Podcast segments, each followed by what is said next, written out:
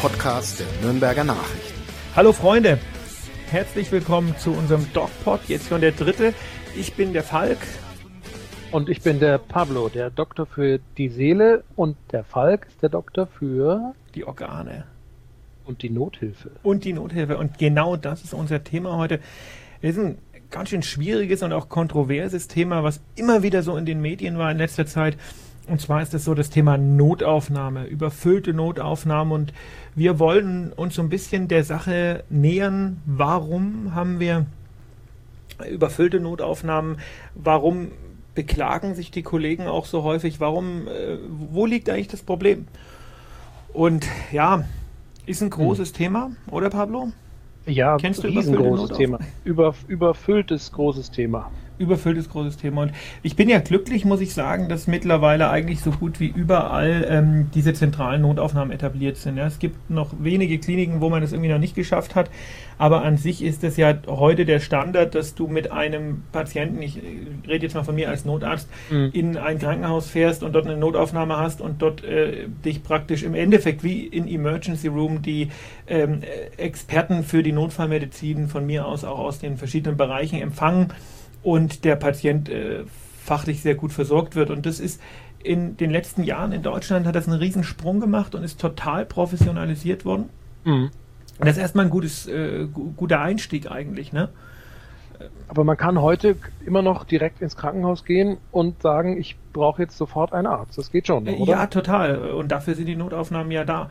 Das hm. ist, wie gesagt, ich erinnere mich immer noch so ein bisschen an die, ich habe es geliebt, Emergency Room. Das war so die, die Urmutter aller Notaufnahmen in Chicago. Mit welchem Hauptdarsteller? Dem George Clooney. Der, mhm. ach, der George Clooney. Ja, und ähm, ja, die Idee ist natürlich, dass egal was du hast, ja, egal ob du ähm, schwer Luft bekommst oder einen äh, Druck auf der Brust fühlst oder jetzt äh, in deinem Fall äh, hochschwanger bist. Ähm, ja, in, in der abnehmenden Woche. Du, Du kannst ähm, in die Notaufnahme gehen und sagen, ich habe das und das Problem. Ja, und das ist eigentlich eine riesige, äh, wie gesagt, es gibt nur noch ganz, ganz wenige Krankenhäuser in Deutschland, die das äh, noch nicht so professionell umgesetzt haben. Aber großteils kann man sagen, ist es eigentlich auch in sehr klein. Ich habe ja eine Zeit lang ähm, in Hessen gearbeitet, in einem sehr kleinen ländlichen Bereich und da hatten auch die, mhm. die ganzen ähm, Häuser diese zentralen Notaufnahmen, auch wenn es kleinere Häuser waren. Und das ist sehr, sehr gut. Und ich mhm. habe mich mit ähm, einem Arzt, einem Chef, also einem leitenden Oberarzt der zentralen Notaufnahme in Nürnberg getroffen, dem mhm. Dr. Steffen Popp.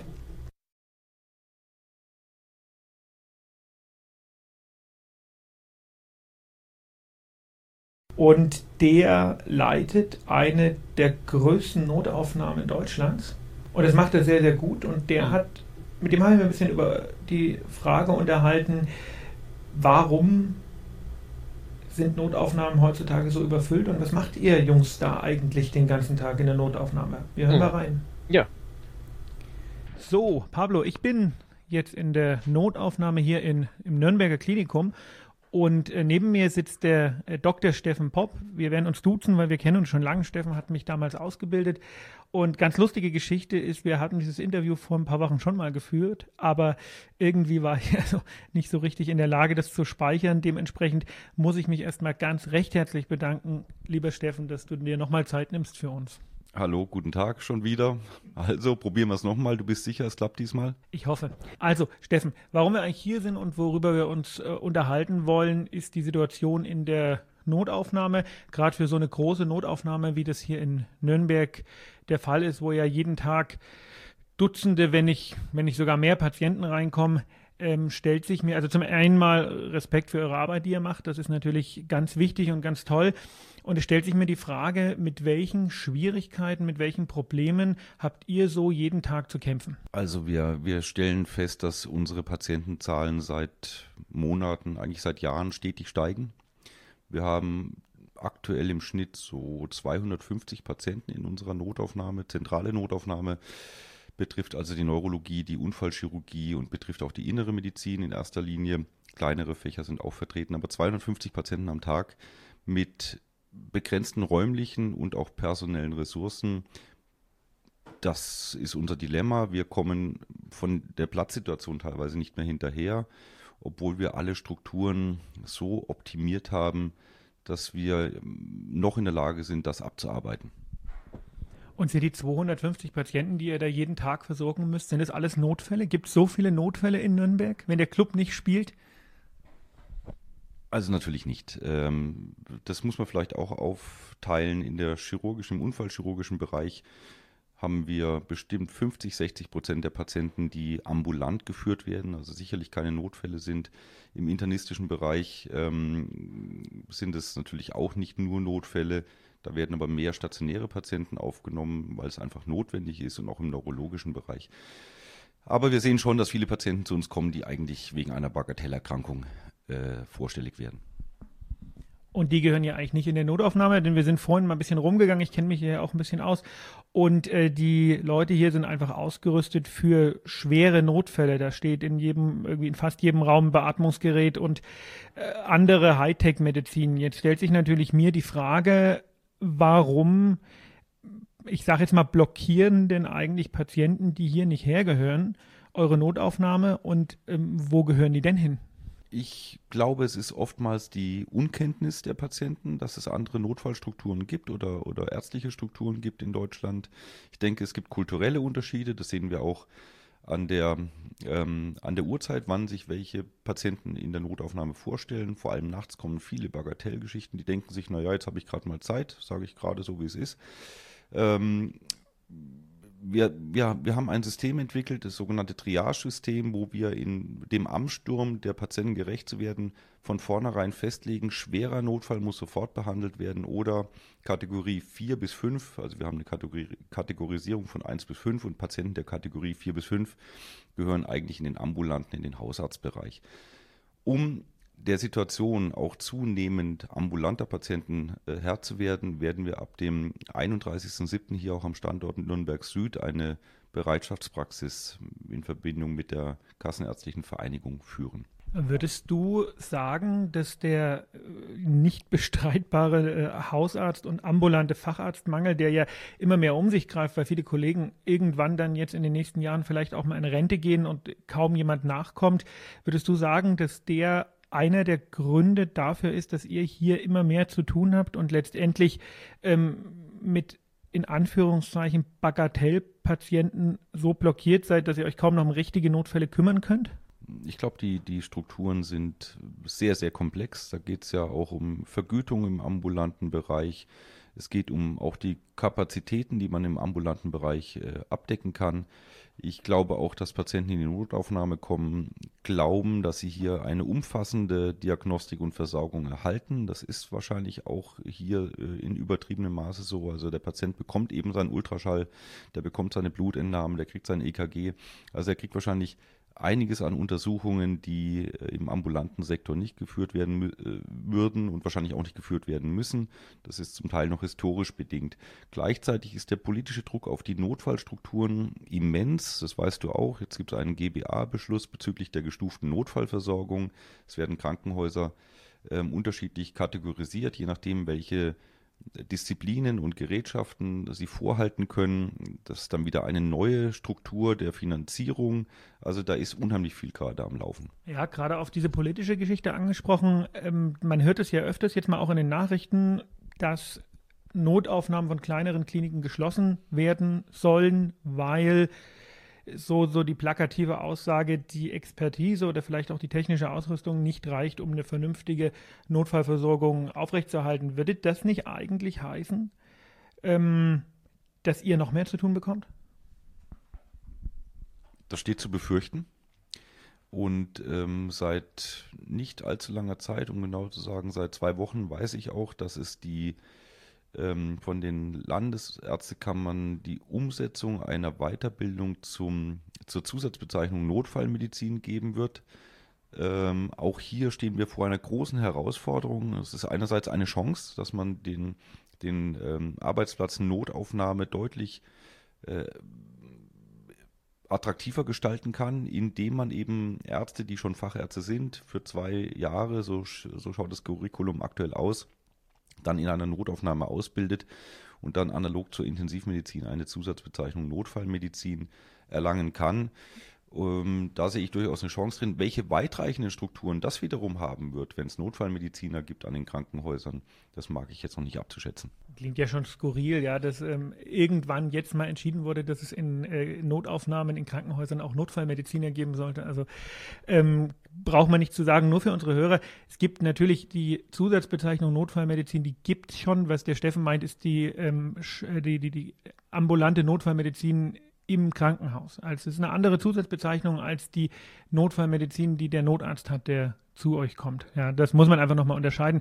Ja, irre, ne? Man, äh, was man hier so mitbekommt und deswegen auch einfach so ein bisschen der Aufruf, wenn ihr was habt und es ist ein Notfall, klar, Notaufnahme, die sind immer für euch da und ähm, kümmern sich, aber die kümmern sich eben auch, wenn es vielleicht nur ein Schnupfen oder ein grippaler Infekt ist und da sollte man vielleicht doch überlegen, ob man bis zum nächsten Tag wartet und zum Hausarzt geht. Du hast gesagt, es wird wahrscheinlich mehr auf euch zukommen, jetzt dadurch, dass auch vielleicht viele kleinere Häuser ihre Notaufnahmen verlieren. Zwei Sachen noch oder zwei Fragen. Ich gehe mal davon aus, dass eure Personaldecke natürlich dann deutlich aufgewertet wird, weil wenn ihr mehr zu tun habt, irgendwie gibt es ja nur ein gewisses Leistungsspektrum eines Arztes und da leisten die Leute hier schon wirklich viel. Und äh, die zweite Frage, was bekommt ihr so für einen Notfall? Das muss ja auch irgendwie finanziert werden. Was ihr da unten stehen habt, ist ja viel, viel Geld wert. Ähm, wie, wie, wie ist die Finanzierung? Was kriegt ihr für einen Notfall? Das ist genau der springende Punkt. Wir haben natürlich unheimlich hohe Vorhaltekosten für Personal wie auch für Materialien und Gerätschaften. Ähm, wir kriegen für einen Notfall in der Regel eine, eine Pauschale von 35 Euro. Das ist natürlich unglaublich wenig, damit kann man das nicht abdecken finanziell. Danach richtet sich auch der ökonomische Druck. Also da muss man schauen, wie kann man das alles hier noch bezahlen, auch das Personal. Und daher die Frage, ob wir dann eine Personalmehrung bekommen. Ja, ich vertraue schon darauf, dass äh, eine deutliche Leistungssteigerung sich irgendwann auch personell abbildet, ja, abbilden muss. Aber der ökonomische Druck, gerade in einem Bereich, wo die Vorhaltekosten enorm sind, die sich aber momentan noch nicht rechnen, eventuell durch die gestufte Notfallversorgung, die ja jetzt beschlossen wurde, dann schon rechnen wird. Da sehe ich vielleicht so ein bisschen Licht am Ende des Tunnels. Also Leute, denkt einfach mal drüber nach, was so ein Schlüsseldienst kostet, wenn ihr Freitagabend euch ausgesperrt habt und was die Leute hier für einen Patienten in der Notaufnahme für High-End-Notfallmedizin bekommen. Das ähm, ist eigentlich meiner Meinung nach ist das ein Skandal. Ich weiß auch nicht, warum das so ist. Also ähm, finde ich ganz wichtig, dass das auch einfach mal gesagt wird. Ja, 35 Euro dafür, dass die Leute hier Leben retten, das ist äh, ja braucht man nichts mehr für, äh, dazu sagen. Vielen Dank, Steffen, ähm, dass du dir nochmal Zeit genommen hast. Und ja, ich gebe mal an Pablo weiter. Pablo, was sagst du?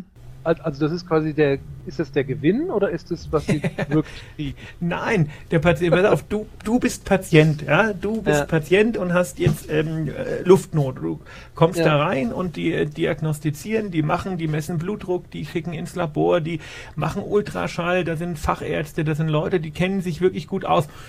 Dann gehst du in die Binsen, die müssen dich intubieren, ins künstliche Koma legen. Das kostet ja alles gleich mal tausend, Tausende von 35 Euro. Euro. Und die, kriegst, und die kriegen 35 dafür. Und die müssen trotzdem, ähm, und das ist ja in, in, in Deutschland so ein bisschen das, das, der Irrsinn, das, das sage ich auch immer wieder, weil ich es einfach nicht nachvollziehen kann. So ein Krankenhaus muss ja äh, gewinnorientiert arbeiten. Ja? Und wie soll denn so eine Notaufnahme als, ähm, als Teil eines Krankenhauses, die eigentlich wirklich fachlich hochgradig wichtige, kompetente äh, Arbeit leisten, wie sollten die das bitte schaffen? Die werden immer defizitär sein, ne? Das ist also eine Charity-Veranstaltung im Grunde genommen von den Kliniken. Ja, aber die Kliniken dürfen ja keine Charity-Veranstaltungen machen. Das mhm. Gesundheitswesen in Deutschland bedeutet Profit, Profit, Profit. Mhm. Und das ist das ist Irrsinn, weil wir, äh, wir haben eine Menge Kohle in unserem Land. Ja, wir diskutieren gerade wieder jetzt nach der neuen Regierungsbildung, mhm. wie wir sie rausballern in, in irgendwie sinnvolle und nicht so sinnvolle Projekte. Mhm. Aber wir schaffen es nicht, uns ein Gesundheitssystem zu genehmigen, was zumindest kontrolliert defizitär arbeiten darf. Und da wird Personal gespart oder wie kriegen die das dann wieder hin? Du, ich glaube tatsächlich, ich bin jetzt nicht äh, in den Feinheiten der, der Notaufnahmefinanzierung drin, aber ich glaube tatsächlich, dass die einfach als Teil des Krankenhauses nie ähm, wirklich vom Budget her was beitragen können. Die werden immer die defizitäre Abteilung sein. Aber die Frage ist halt schon, wie, ähm, wie, wie sehr geht das aufs Personal? Mhm. Das ist, ist schwierig zu sagen. Man ich kann, kann, ja nicht das Personal dann irgendwie motivieren mit vielleicht ein paar Zulagen, oder? Wie ist das? Ich habe jetzt lange keinen Dienst mehr gemacht, aber es gibt ja Zuschläge, wenn man Schichten hat oder extra Schichten fährt. Du, ich denke, das ist in jedem Krankenhaus auch anders. Ja, jetzt äh, bei Steffen ist es so, dass die äh, Notaufnahme ein separater Bereich ist. Mhm. Da ist das, glaube ich, ganz gut geregelt. Ähm, oft ist es ja so, dass die Notaufnahme praktisch so am Stationsbetrieb mit dranhängt, mhm. was ich äh, auch nur so mitteloptimal finde. Aber ich meine, generell geht es ja da auch weniger um uns Ärzte. Und das also, Pflegepersonal. Ja, die, die, also die Pflege, die ja, machen halt die Arbeit da unten. Ne? Klar, genau. die Ärzte ähm, machen auch ihre Arbeit, aber äh, wenn da jemand dir irgendwie auf die Füße kotzt oder äh, was weiß ich nicht, das macht die Pflege. Ja, die ja, machen sich genau. da unten ein Stück weit kaputt. Das die machen sich, äh, genau. Und das, da muss man auch wirklich nochmal ein großes Lob aussprechen, dass trotz der, der manchmal auch sehr prekären Situation, wie ich finde, der, der Arzt äh, nur existieren kann, weil eben das Pflegepersonal, das Team äh, diese Sache ermöglicht. Nur. Ja. Und der Arzt kriegt aber sein, äh, ja, seine Reputation und sein Lob und, und auch sein Geld schon irgendwie. Ne? Aber mhm. jetzt stellst dir vor, du stehst da bei der Notaufnahme äh, am Tresen, machst diese Triage, äh, von dem, von der der Steffen da gesprochen hat, wo praktisch mhm. ähm, entschieden wird, schwerkrank, nicht so schwerkrank ähm, und, und, und überhaupt nichts. Und da stehen 20 Leute, die alle der Meinung sind, sie sind jetzt momentan der wichtigste Patient. Gleichzeitig kommt äh, jemand rein, der wirklich schwer krank ist. Ich meine, das ist ja auch psychisch, Pablo, das wirst du mir bestätigen mhm. können, das ist ja psychisch eigentlich kaum schaffbar.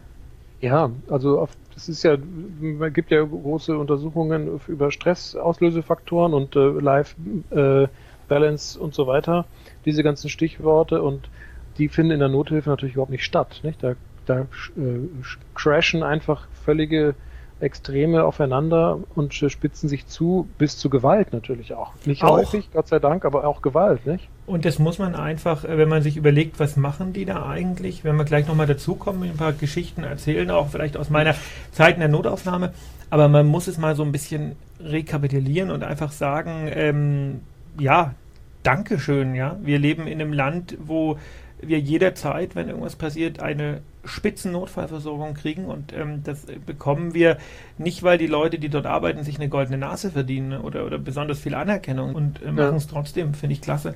Mhm. Was macht eine Notaufnahme eigentlich, Pablo? Erzähl mal du jetzt als äh, Nicht-Organiker, was denkst du, was sind so die äh, Notfälle, die in der Notaufnahme landen? Steffen hat schon ein bisschen was erzählt. Ja, also wahrscheinlich auch viele ahnungslose Menschen kommen vorbei, nicht? Die also Symptome haben, den Weg zum Hausarzt äh, nicht gehen, weil es vielleicht zu lange dauert, weil sie ängstlich sind, weil sie große Sorgen haben. Ja. Ich denke, das wird ein großer Anteil sein. Die anderen, die quasi bewusstlos kommen oder, oder schwer krank sind, die werden natürlich durch die äh, durch das Fachpersonal, die Rettungssanitäter und äh, Notärzte gebracht. Ja, also eigentlich sollte eine Notaufnahme heutzutage ja tatsächlich dafür da sein, diesen kleinen Teil, den du gerade besprochen hast, zu behandeln, hoch, mhm. hochgradig äh, qualitativ auf einem extrem hohen Niveau. Ja, die können beatmen, die können, äh, die können intubieren, die können zur Not äh, den Brustraum aufmachen und Brustraumschläuche mhm. legen. Ähm, dafür sind die da, die sind nicht dafür da, Krippen zu behandeln. Ne? Und nicht für Fußpilz, nicht? Sage ich jetzt mal ein bisschen flapsig. Genau, ursprünglich war die Idee der Notaufnahme, das kam, kommt aus den USA eigentlich. Früher waren das ja Aufnahmestationen. Mhm. Und irgendwann stürzte da mal ein, ein Chirurg, war das glaube ich, so ist zumindest die Geschichte, mit dem mhm. Flugzeug ab und, ähm, und der hat aber überlebt und ihm ging es ganz gut und seiner Frau nicht so.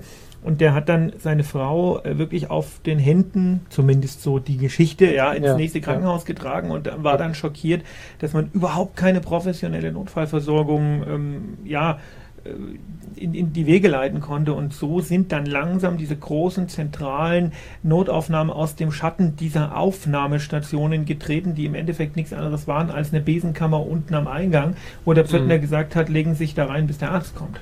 Ja. Wahnsinn. Und heute aber so ähnlich kann man sich ja auch fühlen, oder? Wenn das, Entschuldige, aber wenn ich dir da kurz dagegen äh, spreche, kann das sein, dass es heute so ähnlich sich manchmal anfühlt wie in der Besenkammer? Ja, für wen? Für den, für den Arzt oder für den Patienten?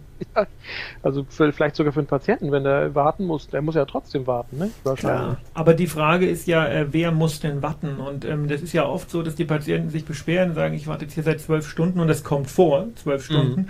Mhm. Ähm, und da sind jetzt irgendwie zehn Leute reingekommen, die sind vor mir da gewesen. Und das wird ja eben durch diese Triage sichergestellt, dass nicht der behandelt wird, der als erstes da ist, sondern der am schlimmsten krank ist. Mhm. Und die Leute, die zwölf Stunden warten müssen, die gehören meistens nicht in die Notaufnahme. Ja, meistens. Was mache ich denn, was mache ich denn mit einem Patienten, der schwer krank ist, sich aber nicht traut, sich, äh, sich da irgendwie so zu melden, dass er schwer krank ist? Muss der erst um, umfallen oder wird Na, jeder triagiert? Ja, es wird jeder triagiert. Es gibt ja dieses äh, standardisierte Triage-Prozedur, mhm. die wirklich äh, darauf aus ist, äh, bei jedem Menschen ein äh, gewisses Risiko abzuschätzen äh, und, und mhm. den eben einzuteilen. Und das ist auch wichtig, denn was man schon merkt, aber was ich auch im, im, im, Notarztdienst mehr und mehr merke, ist natürlich mhm. im ländlichen Bereich hauptsächlich, aber auch, auch in der Stadt, dass die ähm, Notaufnahme mehr und mehr zum Ersatz für den Haus- und Facharzt wird.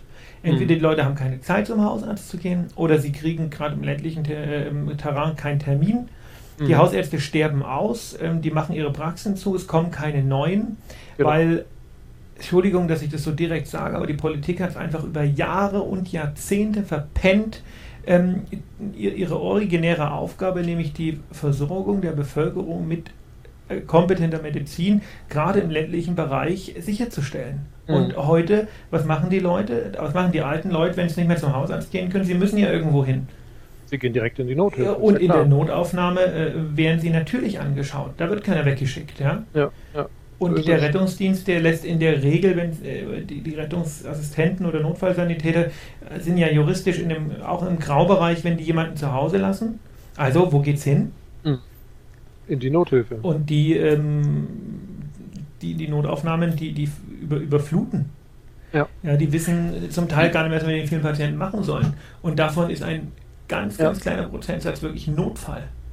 Vielleicht sollten sich ja, sollte man irgendwie noch mehr kommunizieren, dass es ja mittlerweile von den kassenärztlichen Vereinigungen äh, sogenannte äh, äh, Telefonnummern gibt, die, die speziell für bestimmte Dinge auch zuständig sind, also wo, wo ein Netzwerk dahinter steht, etwa bei, jetzt aus meinem Fachgebiet, für seelische und psychische akute Probleme, bei Selbstgefährdung oder bei Gedanken, nicht mehr leben zu wollen. Ja, kommentiert das ähm, mal. Was heißt das denn? Also Gute Idee. Das heißt, das heißt, es gibt eine zentrale Nummer, die wir gerne noch dann auf der Homepage zeigen. Ich habe sie gerade nicht auswendig. Die 116 117. Die 116 117 und die ist dafür da, dass man anrufen kann und relativ schnell, so ist zumindest das Versprechen, an einen Facharzt weitergeleitet wird, in dem Fall für Psychiatrie. Hier ähm, kann ich davon erzählen, dass das mehr oder weniger gut funktioniert. Man wird also vor Ort vermittelt. Dort hat man natürlich wieder Wartezeiten, wenn eben der Facharzt einen vollen Terminkalender hat.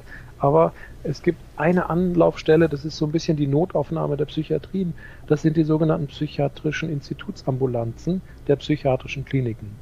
Welche Und Patienten kommen da so hin?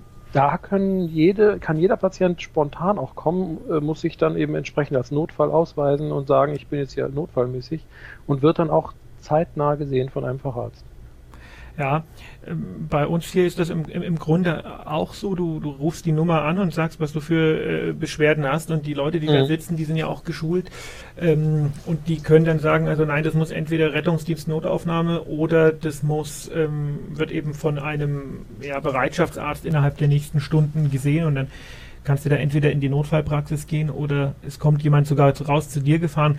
Wir haben also ein sehr differenziertes und gutes System. Aber du ja. hast recht, die Kommunikation ähm, ist ein Problem und vielleicht manchmal auch so ein bisschen die, äh, ja, ich will nicht sagen Faulheit oder Einfachheit, aber ähm, die Bereitschaft. Ja, die, die, die, die Compliance, wie man so schön sagt. Das mhm. heißt jetzt, glaube ich, sogar anders, aber einfach die Bereitschaft, ähm, sich selber vielleicht auch ähm, ja, mal eine Wartezeit zuzumuten. Ne? Mhm. Und nicht in Nürnberg, klar, aber ähm, schon in Deutschland äh, ein großes Problem, einfach zu wenig niedergelassene Ärzte. Das ist ein Riesenproblem. Ich arbeite ja selbst in Oberbayern auf dem Land. Äh, hier ist die Dichte noch relativ gut, aber ich bin auch tätig als Hausarzt im kassenärztlichen Dienst, im Notdienst. Und äh, da sehe ich auch wirklich unterversorgte Region. Das ist sehr dramatisch. Zum Teil liegt es auch daran, dass die Patienten multimorbide sind, also mehrere Krankheiten haben, psychische, aber auch körperliche und dann auch nicht aus dem Haus kommen. Und der Hausarzt ist dann vier Dörfer weiter und da schaffen sie es auch kaum hin. Und dann machen das die zu, weil sie, weil sie äh, irgendwie auch mal in Rente gehen wollen, ne? Genau. Und, und das, kein Nachwuchs da ist. Und, und, und da finde ich eben, ich meine, das hat man ja jetzt langsam angefangen, aber da äh, frage ich mich, ich wohne in Erlangen, eine Universitätsstadt und ähm, äh, ich habe so über die Zeit die äh, NCs mit angeschaut, also mit mhm. denen du praktisch Medizin studieren darfst und das ist ja mittlerweile in einem Bereich, äh, wo, wo, man einfach sagen muss, also pervers trifft es nicht im geringsten, sondern es ist noch mhm. viel schlimmer, wenn du mit 0,9 oder 0,8, also da ist, bist du mit 1,0 schon schlecht. Mhm. Ja, und jetzt ja. muss man sich überlegen du sagst es pervers, ist die Umkehr der, der Bereitschaft, die wir eigentlich als Gesellschaft leisten müssen, nämlich äh, Hilfe geben, Hilfestellungen leisten, heilen, bereit sein, Menschen aus ihrer Not, aus ihrem Leiden rauszubringen. Und da wird am falschen Ende, werden da die Schrauben gedreht und das ist tragisch, weil es wird sich jetzt nicht, jetzt nicht, aber vielleicht in 10, 20 Jahren, wenn da nichts geändert wird, wird sich sprechen. Und ich kenne so viele ähm, jüngere Leute, die jetzt zum Beispiel da, wo ich beim Roten Kreuz oder mhm. ähm, gibt auch andere äh, Hilfeorganisationen arbeite, äh, die ich über die Bereitschaften kennengelernt habe, über das Ehrenamt, mhm. die in ihren Jugendjahren 14, 15, 16 bis zum Abi ähm, mhm voll aktiv waren in Feuerwehr, im Roten Kreuz, was man ja verlangt, wo es ja immer wieder im Radio und im Fernsehen wird ja gesagt, es gibt zu wenige, es gibt zu wenige. Die mhm. sind da aktiv, die machen da, ja, wie sollen die denn bitte eine 1,0er Abi schaffen? Das ist ja völlig utopisch. Und ja. diejenigen werden, äh, haben dann vielleicht auch die Bereitschaft zu sagen, okay, hey, ich würde so eine Praxis auf dem Land nehmen, mir ist völlig egal, setz mich irgendwo hin, Hauptsache ich darf das studieren, mhm. was ich übrigens auch äh, nach unserem Grundgesetz studieren dürfen muss. Also es gibt ja ein, mhm. ein Recht auf, äh, auf Bildung. Ja? ja. Also da muss viel getan werden. Ja, das ist tragisch. Also ich verstehe es auch nicht, warum wir nur intellektuelle Ärzte brauchen. Wir brauchen auch emotionale Ärzte, wir brauchen auch Ärzte mit Herz, Ärzte mit Engagement. Ich denke, ein Mix ist wichtig. Ne? Bitte? Ein Mix ist wichtig. Jemand, der ein 1,0 Abi hat, muss nicht intellektuell sein. Genau, die intellektuellen Ärzte, äh, zu denen ich mich auch ein Stück weit zähle, weil ich auch, äh, aber die gehören vielleicht eher an die Universität, die also gerne forschen und Wissenschaft machen. Die brauchen vielleicht dann auch ein 1-Abi oder haben es eh, weil sie sich eh dafür interessieren. Aber die Ärzte, die vielleicht etwas mehr Herz haben äh, als die rein intellektuellen, die also etwas mehr in die Beziehung treten wollen mit ihren Mitmenschen, die sollten auch Ärzte werden. Ich finde, dürfen. wer Arzt werden möchte, sollte Arzt werden dürfen. Und jetzt kann man natürlich argumentieren, ähm, es gibt äh, zu wenig Universitäten. Man kann sicher nicht argumentieren, es gibt keinen Bedarf, weil den Bedarf gibt es wie verrückt. Wir schlittern jedes Jahr immer und immer und immer weiter in den Ärztemangel rein. Mhm. Und ähm, ja, wenn es zu wenig Universitäten gibt, dann äh, bitte, dann sollten wir doch äh, dafür sorgen, dass das irgendwie nicht mehr so ist, oder? Ja, also in der Natur nennt sich sowas Feedback Loop. Das heißt, es gibt einen, einen Ist-Zustand und das, dann kennt man den Soll-Zustand und dann wird das der, durch einen Feedback-Mechanismus reguliert sich dann äh, das System. Und das wäre zu wünschen. Also wir halten mal fest, wir haben heute äh, ganz kontrovers diskutiert. Zum einen, wir, wir haben angefangen bei Notaufnahmen und sind dann so ein bisschen ins Gesundheitssystem gekommen und äh, in äh, diverse Ungerechtigkeiten, die es da gibt. Und ich glaube, ähm, Einige von euch werden das bestimmt auch so sehen, andere vielleicht nicht. Ihr könnt es kommentieren und diskutieren mit uns. Das ist überhaupt kein Problem. Wir sind da auch für Kritik offen. Und äh, ja, ich denke einfach so, dass ähm, abschließend kann man sagen, es muss sich was ändern bei uns im System. So ist es. Und ähm, ich hoffe, dass wir das noch erleben werden. Das hoffe ich auch. Und wie gesagt, wir freuen uns über eure Likes, euer Feedback, ähm, ob nun auf Instagram oder Facebook oder in diesen ganzen sozialen Medien. Wir freuen uns auch aufs nächste Mal und wünschen euch noch einen wunderschönen Abend. Bleibt gesund und munter und wie immer geht achtsam mit euch um. Tschüss. Ciao. Mehr bei uns im Netz auf nordbayern.de